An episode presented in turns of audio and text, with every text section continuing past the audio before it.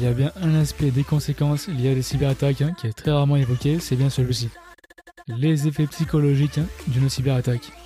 C'est le sujet abordé avec mon invité, qui est Nathalie Granier, qui travaille actuellement dans le renseignement Fight Intel et dont le premier métier était dans la psychologie. D'ailleurs, au passage, un petit clin d'œil à un précédent invité, Valérie Archive, qui m'avait recommandé d'inviter Nathalie dans mon podcast. Pour ma part, je suis Mickaël Virgon, commercial dans la cyber depuis quelques années, et c'est par passion que j'ai créé ce podcast. Comme toujours, s'il vous plaît, si vous aimez le contenu de celui-ci, mettez-lui un avis positif, alors soit sur Apple Podcast ou directement sur mon site cybersécuritéallday.fr. Je vous remercie et voici la première partie de mon échange avec Nathalie. Comme je t'avais dit, hein, je te remercie de prendre quand même le temps hein, de le faire. C'est moi qui te remercie. Petit clin d'œil hein, à Valérie, Valérie Smarchiv, qui m'avait suggéré ton nom quand j'avais demandé des, euh, des, recommandations. Donc c'est cool. Exact, et je le remercie également parce que c'est euh, euh, une personne que je suis régulièrement et qui publie des choses extrêmement intéressantes et qui est inspirant. Non, c'est clair, c'est clair. Dis-moi, je te propose quand même de te, parce que des fois j'oublie, de te laisser te présenter avant que l'on commence. Donc, euh, ben, je suis Nathalie Granier.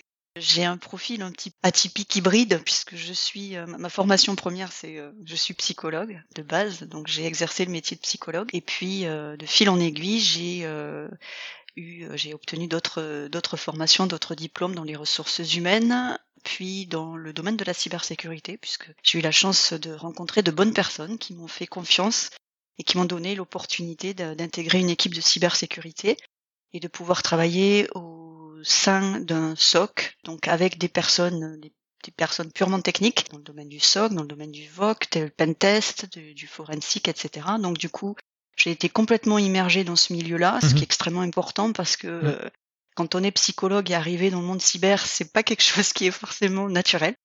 Donc il y a eu beaucoup de travail personnel et puis beaucoup de d'enquêtes déjà auprès des équipes euh, qui étaient dans le dans l'open space, de m'asseoir à côté d'eux, de discuter avec eux, de, de, les interroger, de comprendre ce qu'ils faisaient pour comprendre le métier. Et puis euh, du coup j'ai j'ai pu euh, travailler dans le domaine du delivery, donc en lien avec des, des contrats du SOC. Du coup là j'étais en front avec les clients et j'ai pu comprendre du coup quelles étaient leurs l'attente des clients, de comprendre encore mieux l'écosystème cyber d'un point de vue client Mm. et de transmettre auprès des équipes. Donc du coup, euh, voilà, c'est extrêmement important quand on n'est pas du milieu cyber, quand on n'est pas né entre guillemets dans le monde cyber, de s'auto-former et de rencontrer des gens, d'avoir une expérience quand même dans le monde cyber. Donc voilà, et puis petit à petit, je suis arrivée dans le monde du renseignement et donc j'ai euh, mm. j'ai pu euh, travailler avec des équipes de Threat Intelligence et me voilà aujourd'hui, 8 mm. novembre, avec toi, à discuter avec toi sur sur, sur le domaine de la cyber, mais tout en gardant euh,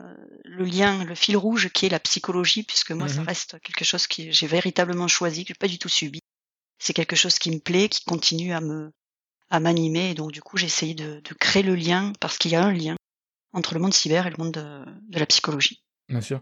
Et tu sais, c'est marrant que tu dis ça, parce que tu sais, au début, hein, quand tu disais c'était pas forcément, un, comment dire, une, comment dire en français, un pas, enfin, tu vois, de passer psychologie à la cyber, et en fait, c'est marrant parce que tu sais, quand, euh, tu bosses avec des développeurs, souvent ils vont te dire que c'est intéressant quand, admettons, les gars, ils ont un background un peu différent. Parce que forcément, tu viens avec des idées un peu différentes et forcément, tu apportes quelque chose. Et c'est marrant parce que je pense que le parti psychologie, au final, moi j'ai le sentiment qu'au contraire, ça colle vraiment à la partie cyber. Mettons, quand on parle, tu tout ce qui est euh, ingénierie sociale, ce genre de choses, c'est vraiment, euh, ouais, ça colle vraiment euh, à la partie cyber sur un angle différent, mais plutôt, on va dire, la, comment dire, la, compréhension finalement, un peu plus, tu vois, des, voilà, motivations pour les attaques, aussi des fois pour les clients, hein, qu'est-ce qu'ils souhaitent, etc. Et je pense qu'au final, ça colle vraiment, euh, les deux collent vraiment ensemble. Absolument. C'est bien que tu le dises parce que tout le monde n'a pas conscience de ça. Mhm. Et en France, on est un petit peu en retard sur ça. C'est vrai que les pays anglo-saxons ont un peu plus d'avance. Et effectivement, tu l'as dit, c'est intéressant parce que du coup, on a cette, euh, cette approche, cette écoute, donc auprès du client, de bien comprendre les besoins, les attentes, les problématiques, qui est extrêmement important. Et ensuite, il y a le volet effectivement côté attaquant. C'est comprendre à la fois la psychologie de l'attaquant, quelle euh, méthode il va utiliser pour euh, influencer, pour nous faire faire des choses qu'on n'aurait pas fait en temps normal, on va dire. Mmh. Donc il y a l'aspect attaquant et puis il y a aussi l'aspect défenseur. C'est savoir aussi comment euh, pallier justement aux, attaques qui pourront, aux techniques qui vont être utilisées par les attaquants. Du coup, la psychologie, elle est utilisée à tous les niveaux, au niveau du client, au Mhm. niveau de l'attaquant et au niveau des défenseurs. Donc effectivement, il y a, il y a un lien, c'est pas aberrant, et même si ça peut sembler euh, saugrenu, ça ne l'est pas. Non, mais c'est clair. Et tu vois, c'est bien que tu en parles parce que je voulais quand même le mentionner parce que c'est vrai que la cyber, c'est souvent vu comme un aspect technique, mais il y a des raisons émotionnelles derrière. C'est pas juste, c'est pas que de la technique. Hein. Et d'ailleurs, à ce propos, c'est pour ça effectivement qu'on en parlait ensemble, c'est de préparation du podcast. hein. Quand tu me- commences à me parler de psychologie, j'ai dit écoute, on va passer, euh, on va laisser la partie CTI un peu de côté. On va partir sur cette partie psy psychologique hein, parce qu'on n'en parle pas très souvent, en tout cas pas dans ce contexte aussi. Et euh, comme je te dis, hein, j'ai un milliard de questions, donc euh, prends ton temps à répondre et on verra après. hein, je, voilà, je vais aussi garder le flow de l'échange, justement, euh, tu vois, smooth entre guillemets. Par contre, faut que j'arrête de parler en anglais un peu, mais le flow de l'échange. Écoute, je te propose de commencer. Et euh, c'est vrai que quand tu proposais, souvent pour les attaques, on parle, tu sais, des aspects, voilà, de la réputation de l'entreprise, des aspects financiers. Des fois, on parle hein, du moral hein, sur les, entre guillemets, les troupes. Et par contre, on parle pas des impacts, au final, euh, émotionnels.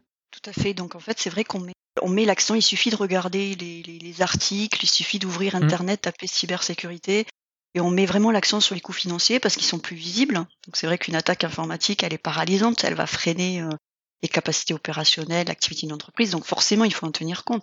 Pour rappel, il y a des coûts. euh, si, on, si on fait un petit topo avant de parler des, de l'impact autre que direct, euh, comme le, la rançon, etc., qui est, qui est extrêmement importante. C'est la première chose à laquelle Mm. on pense. Effectivement, il y a la rançon, il y a les frais de réparation qui sont liés à, la- à une attaque, donc la, la productivité qui va être ralentie, les interruptions de des activités, il y a des temps d'arrêt, des délais de vra- livraison qui vont être retardés ou carrément annulés, donc il va y avoir des, des pertes directes sur les ventes, des conséquences directes sur le chiffre d'affaires.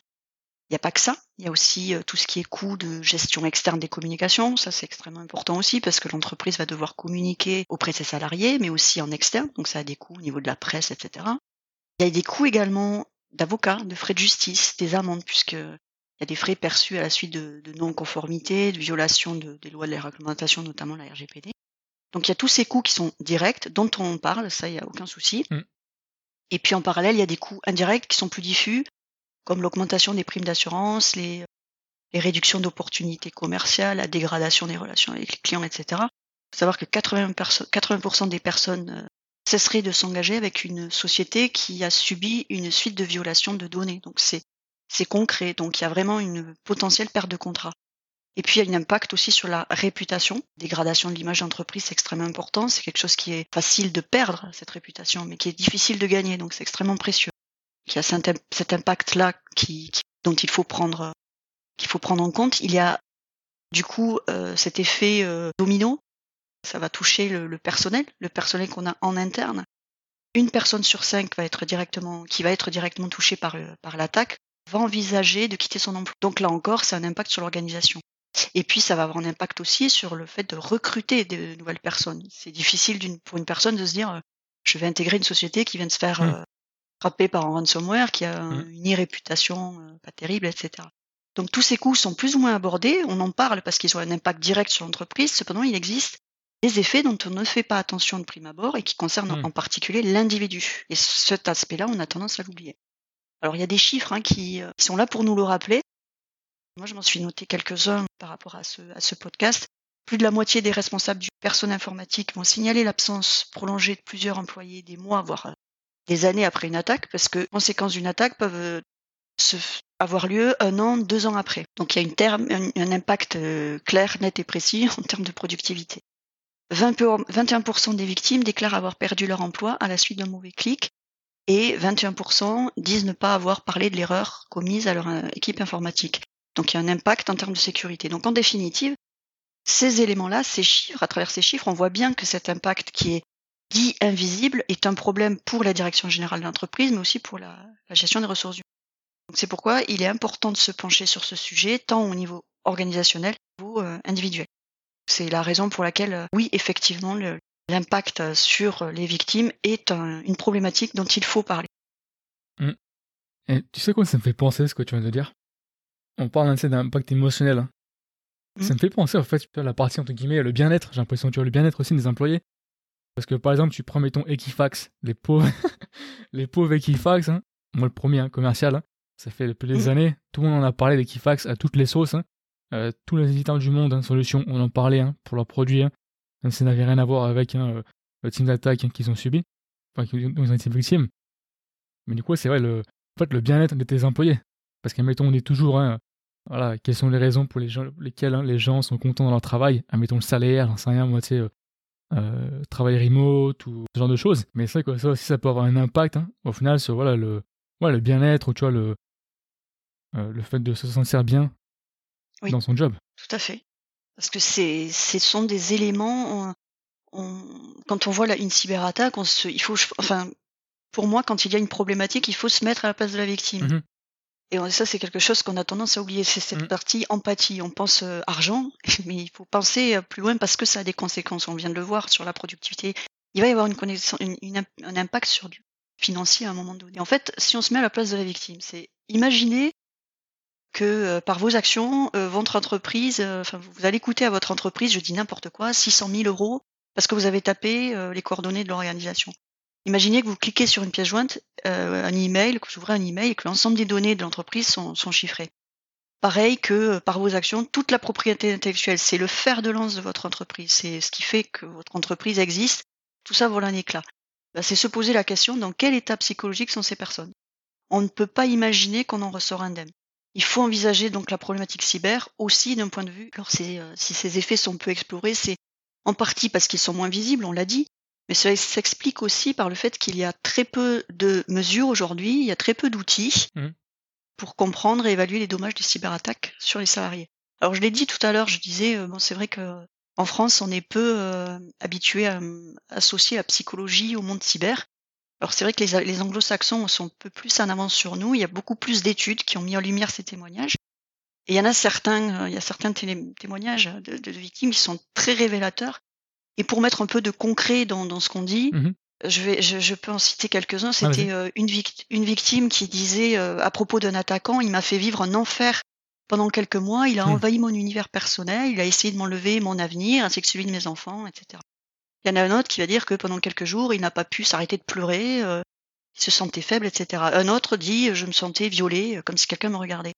Et un, responsable d'entreprise, c'est ça qui est intéressant mmh. aussi, qui disait que c'était probablement les quatre heures les plus stressantes de sa mmh. carrière. Donc c'est le type de témoignage que, que cette étude-là a pu recueillir, qui sont à mon sens très parlants, et en plus de mettre en avant la violence ressentie, ça prouve que pour toutes les victimes, l'impact n'est pas le même. Pour mmh. certains, ça va se traduire par un repli sur soi. Pour d'autres, ça va s'exprimer par de, par de la colère. Donc euh, voilà, c'est très disparate. Ouais, puis en plus, tu vois, c'est intéressant quand tu disais euh, euh, qu'il y a peu d'outils, tu vois, pour identifier hein, ce type d'impact émotionnel. Et aussi, j'ai le mmh. sentiment des fois, c'est aussi qu'il n'y a pas forcément suffisamment, tu vois, de, de prise de conscience qu'il faut justement y prêter attention. D'où en fait le podcast qu'on fait aujourd'hui, tu vois, de sensibilisation, parce que si, admettons, tu ne prêtes pas attention à ça, bah forcément, tu peux pas identifier hein, quels sont ces impacts, puisqu'en premier lieu, tu ne cherches pas à comprendre quels sont euh, ceux-ci. Et euh, du coup, ça me fait penser à un point quand tu parles, tu sais qu'il faut se mettre dans la peau justement des victimes. En préparation du podcast, tu sais, tu me disais hein, justement l'impact émotionnel et psychologique hein, à la suite du cyberattaque, il peut varier de léger à sévère. Donc tu peux donner des exemples par rapport à ça? Alors oui, effectivement, les, euh, on va réagir différemment à ce type. Alors déjà, le, les cyberattaques, un cybercrime peut être euh, sous format différent. Mais pour peu que la victime ait déjà des soucis liés euh, aux finances, à mmh. l'emploi, à la famille, à des relations amicales, etc., mais les effets vont être doublés, triplés, quadruplés. Mmh. Donc, ils vont être intensifiés. Donc, il y a déjà cette partie-là. Puis, il y a aussi les facteurs intrinsèques qui vont jouer dans la manière de vivre le préjudice. Par exemple, la charge cognitive le stress, tout ça va augmenter la vulnérabilité. L'effet de la personnalité, de la conscience, de la culture, en fonction, il y a des différences culturelles qui vont faire qu'on va réagir différemment par rapport à une situation. Il y a également l'âge qui peut induire des comportements différents. L'autre élément, c'est les facteurs dits cognitifs, comme l'évaluation de la situation, l'appréciation de la victime sur son expérience, stratégie d'adaptation qu'elle va mettre en place, etc. Donc selon l'importance, la nature et l'ampleur perçue, on peut s'attendre à des conséquences psychologiques qui vont être à court terme pour certains qui peuvent évoluer vers des bouleversements psychologiques à long terme pour mmh. d'autres. Donc il y a ces facteurs-là, les facteurs cognitifs, il y a les facteurs sociaux aussi. C'est là toute l'importance du soutien social qui va être essentiel pour permettre une adaptation euh, positive à un cybercrime. Donc voilà, les facteurs sociaux, les facteurs cognitifs sont des facteurs influençant la gestion des émotions. Et puis un autre caractéristique qu'on peut potentiellement oublier, mais qui est propre à l'attaquant, à l'identité de l'attaquant, à l'ampleur de l'attaque et aux facteurs qui sont liés au crime. Hmm. Donc euh, ça va influer sur le comportement. Une victime de fraude bancaire, elle ne va pas avoir forcément les Hmm. mêmes réactions qu'une victime d'un vol d'identité. Ouais. Si on reprend donc ce- ce- le cas du vol d'identité, c'est un des cas qui a été le plus étudié à ce jour, puisqu'on est, euh, comme tu l'as dit, hein, on n'en parle pas beaucoup, on l'étudie pas beaucoup, Hmm. on n'a pas beaucoup de mesures.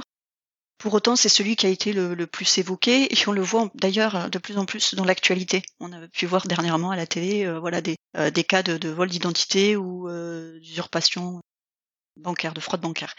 Et donc, pour rappel, l'identité, ça définit le sujet. Ça représente la singularité. C'est ce qui permet d'identifier le sujet, comme son nom l'indique. Donc, l'impact psychologique va être extrêmement important dans ce type de crime. Mhm. Il peut conduire à la personne à, à la détresse, sentir violée. On l'a vu dans les, dans les témoignages. Les victimes ont le sentiment que leur vie privée et leur sécurité ont été envahies. Donc, ça représente à la fois une intrusion physique et symbolique. D'autant plus quand on sait qu'un attaquant, quand on sait ce qu'il peut en faire de votre identité. Hmm. Pour rappel, c'est des crédits qui peuvent être souscrits, c'est euh, des fichiers d'incidents, vous pouvez être inscrit dans des fichiers d'incidents, vous pouvez être fiché à la Banque de France, etc. Donc c'est une spirale qui va s'enclencher avec un parcours du combattant qui va commencer pour euh, retrouver et pour prouver son identité. Donc c'est un stress supplémentaire sur la victime. Et cette intrusion, elle va avoir un effet papillon. Cela, cela va avoir une incidence à la fois sur euh, le travail, à la fois sur ses sphères euh, personnelles, privées, sociales, etc. Donc la victime, la victimisation, du coup, elle va être multiforme. Et si on revient, puisque euh, la différence aussi peut se faire en termes, en termes de poste dans l'entreprise, Mhm. donc au-delà du salarié, si ça touche un responsable, un DSI, un RSSI, ben, à tous ces facteurs va s'ajouter la responsabilité juridique. Ben, le DSI, le RSSI, il faut, faut, pas oublier que c'est un être humain comme les autres. Donc il va vivre l'attaque comme un salarié, mais à ceci près que pour lui va s'ajouter la dimension juridique. Il peut être accusé de négligence pour pas avoir garanti la mise en place de sécurité de son RSI, mais aussi de négligence vis-à-vis de son personnel. Donc c'est une chape de plomb qui va s'ajouter sur la tête du responsable d'entreprise. Donc lui aussi, il doit être soutenu et accompagné. C'est pas parce que euh, Hmm. c'est le, le chef quoi, que- qui doit être euh, qu'on doit oublier, qui peut avoir des, ces types d'émotions. Donc oui, voilà, l'émotion peut être pour certains euh, quelque chose de entre guillemets insignifiant. Je dis bien entre guillemets parce que en général, on, ça peut, on peut pas euh, ne pas subir quand même. Et pour d'autres, ça va être extrêmement violent. On va avoir des, des émotions vraiment différentes. Alors, quelques notes hein, que j'ai prises par rapport à ce que tu as dit. Tu sais, quand tu parles euh, du chef, Ouais. en fait, quand on y parle, quand on y réfléchit quelque part, au contraire, c'est même plutôt lui, en fait, qu'il faudrait protéger le plus. Et ça, ça me fait penser, tu te rappelles euh, je- le film Inception avec euh, Oui. Hein, quand il est, voilà, euh, donc, euh, dans, dans les rêves, hein. Dans les rêves, ils veulent en fait implémenter une idée, hein, dans l'idée justement d'un responsable, comme quoi euh, c'est lui qui a décidé de euh, démanteler l'entreprise de son père. En fait, c'est un peu ça quelque part. C'est vraiment le chef, au contraire. C'est même quasiment eux le plus qui, en fait, il faut préparer justement tes impacts émotionnels. Parce qu'en plus, eux, ils ont aussi après l'aspect décisionnel, qui est derrière forcément, euh, bah, quand tout va bien, c'est relativement, alors, je vais pas dire facile, hein, mais c'est quand même plus simple, hein, quand t'es pas en situation réelle, hein, de prendre une décision. Mais quand c'est une situation réelle, et t'es sous le stress, et t'as le stress, alors, ton stress à toi, et le stress un des autres que tu ne peux pas contrôler, c'est Mm. pas la même. Donc c'est vrai que cette idée de protéger aussi, préparer ses, euh, les responsables, je trouve elle est quand même plus puissante. Elle est, elle est puissante, elle est plus- alors plus puissante pour moi, c'est difficile de Ouais. dire qu'il doit être plus protégé. Ou plus qu'un ciblés, je veux dire. Ils sont plus ciblés, je veux dire, pardon. Ouais. En fait, je pense que l'approche va être différente. Pour moi, un salarié doit être accompagné de la même façon qu'un qu'un DSI ou qu'un responsable de- d'entreprise. C'est juste l'approche qui va être différente parce qu'effectivement, il a des responsabilités différentes et on a tendance à se dire bon, ben lui, on, on va, il va pas être accompagné par le par le RH, il va pas être Mm. accompagné par un coach, etc., etc., parce que c'est le responsable d'entreprise. Donc c'est l'approche qui va être différente, mais au final, il va subir les mêmes émotions. Donc oui, il est important de, le- de ne pas l'oublier et parfois même ces gens-là vont pas oser le dire parce que ils doivent ils doivent porter euh, enfin ils doivent porter sur leurs épaules l'entreprise donc ils ne doivent pas montrer un sentiment de faiblesse. C'est de l'ego aussi. Hein. Exactement.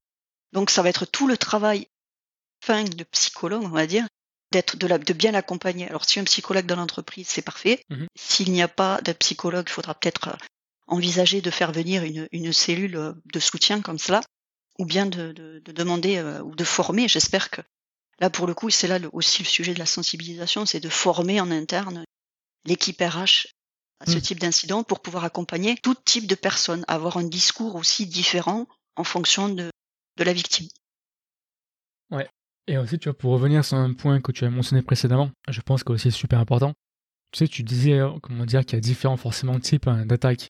Par exemple, hein, la, fraude à la carte bancaire, des fois plus ciblé sur l'entreprise, hein, par exemple. Et en fait, je pense qu'il y a aussi cette notion, je vais me dire ce que tu en penses, tu sais, de, comment dire, de pro versus euh, perso.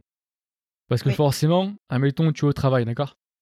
Euh, Très souvent, c'est ton travail, ton emploi. L'entreprise se tape un ransomware, par exemple.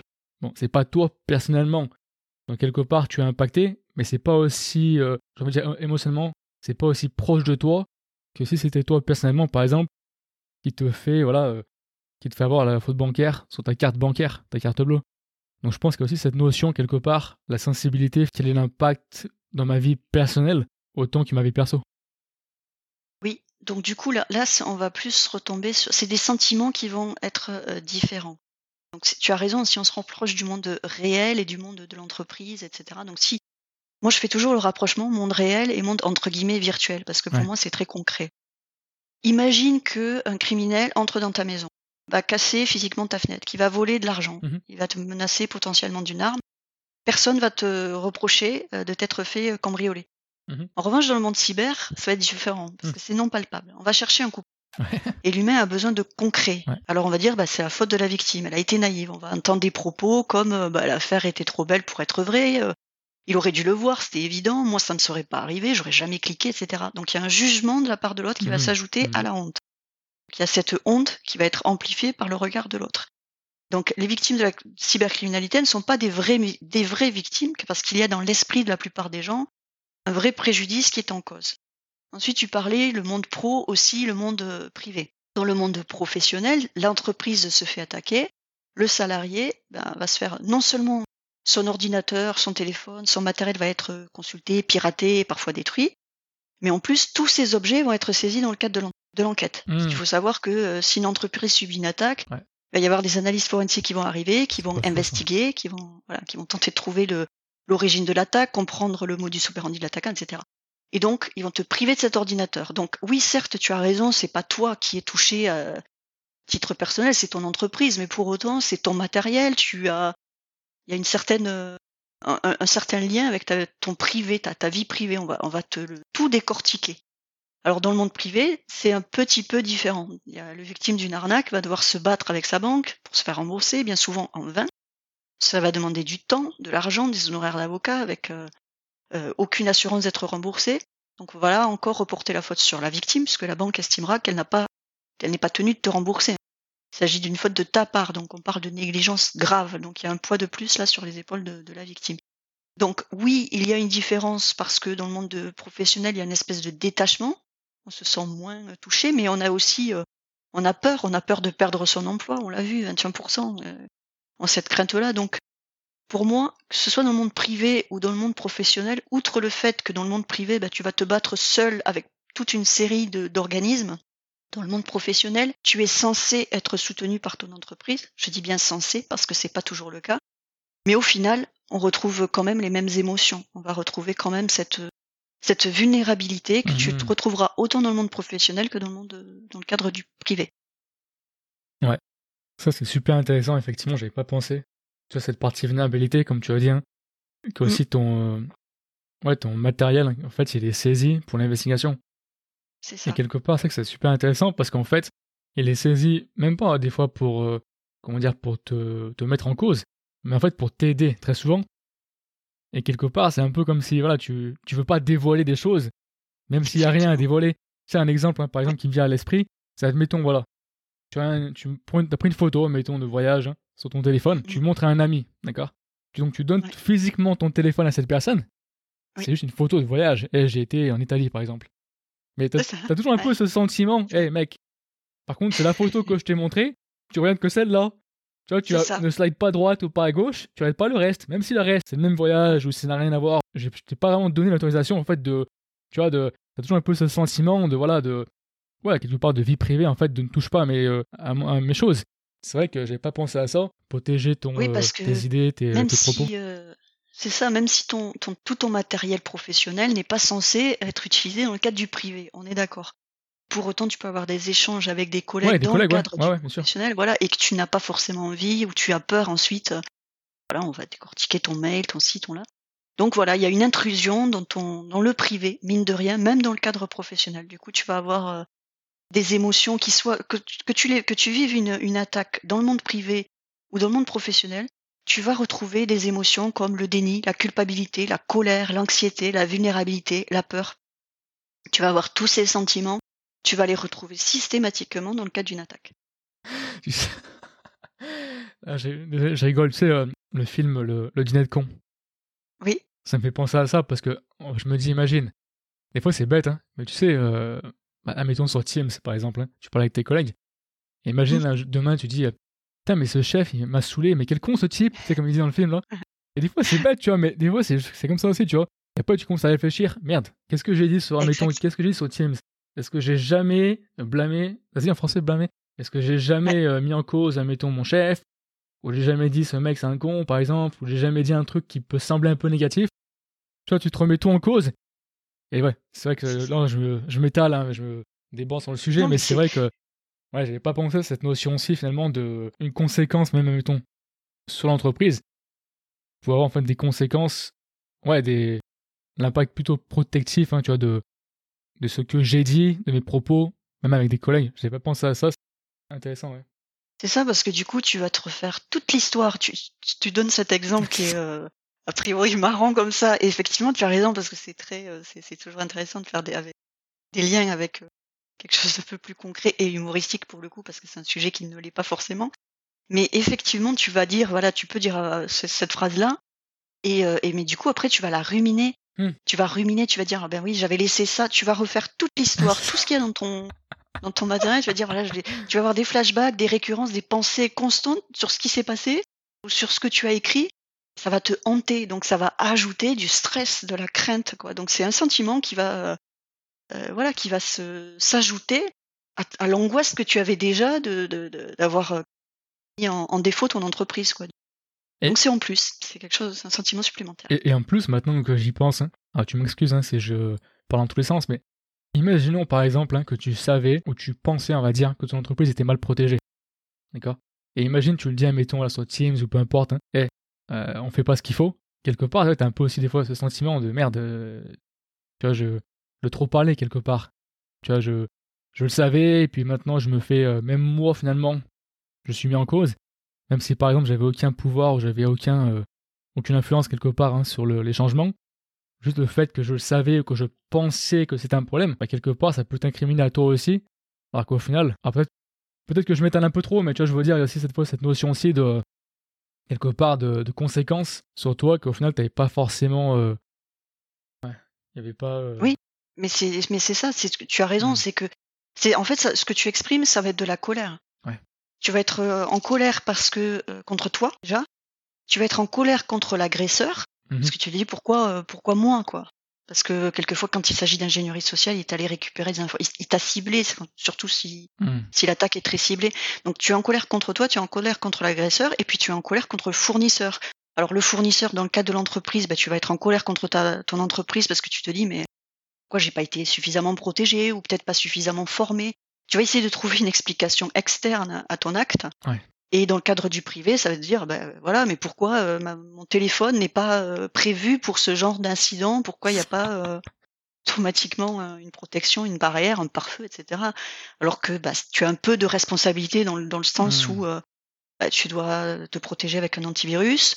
Euh, dans l'entreprise, bah, normalement, tu as des, des petites piqûres de, de rappel, de sensibilisation euh, à la cybersécurité. Maintenant, tout le monde ne le fait pas correctement et tout le monde ne le fait pas de façon récurrente. Là, c'est un autre sujet. Mais la sensibilisation doit prendre en compte ces éléments psychologiques. Or, souvent, c'est juste, voilà, on va vous expliquer ce qu'est le phishing, ce que c'est, ce que là. Et on vous le fait, euh, on vous fait la formation une fois dans l'année et puis c'est terminé. Donc, vous n'avez pas à porter toute la responsabilité de ça. Donc, il va y avoir une colère. Une colère contre, voilà, contre soi parce que, bon sang, pourquoi j'ai cliqué? euh, C'était tellement bête, euh, voilà, on se on se refait toute l'histoire derrière et on se dit j'aurais jamais dû. J'ai été naïf. Ouais, ouais. Et tu vois, pour le coup, hein, comme je t'ai dit, hein, je suis parti dans tous les sens. Hein. Et euh, reste question. Je vais la mettre de côté. On verra pour une prochaine fois. En fait, euh, par rapport, j'ai envie de dire, à la partie qu'on vient de faire à l'instant, on peut, je pense, passer. Je regarde des questions que j'avais prévues.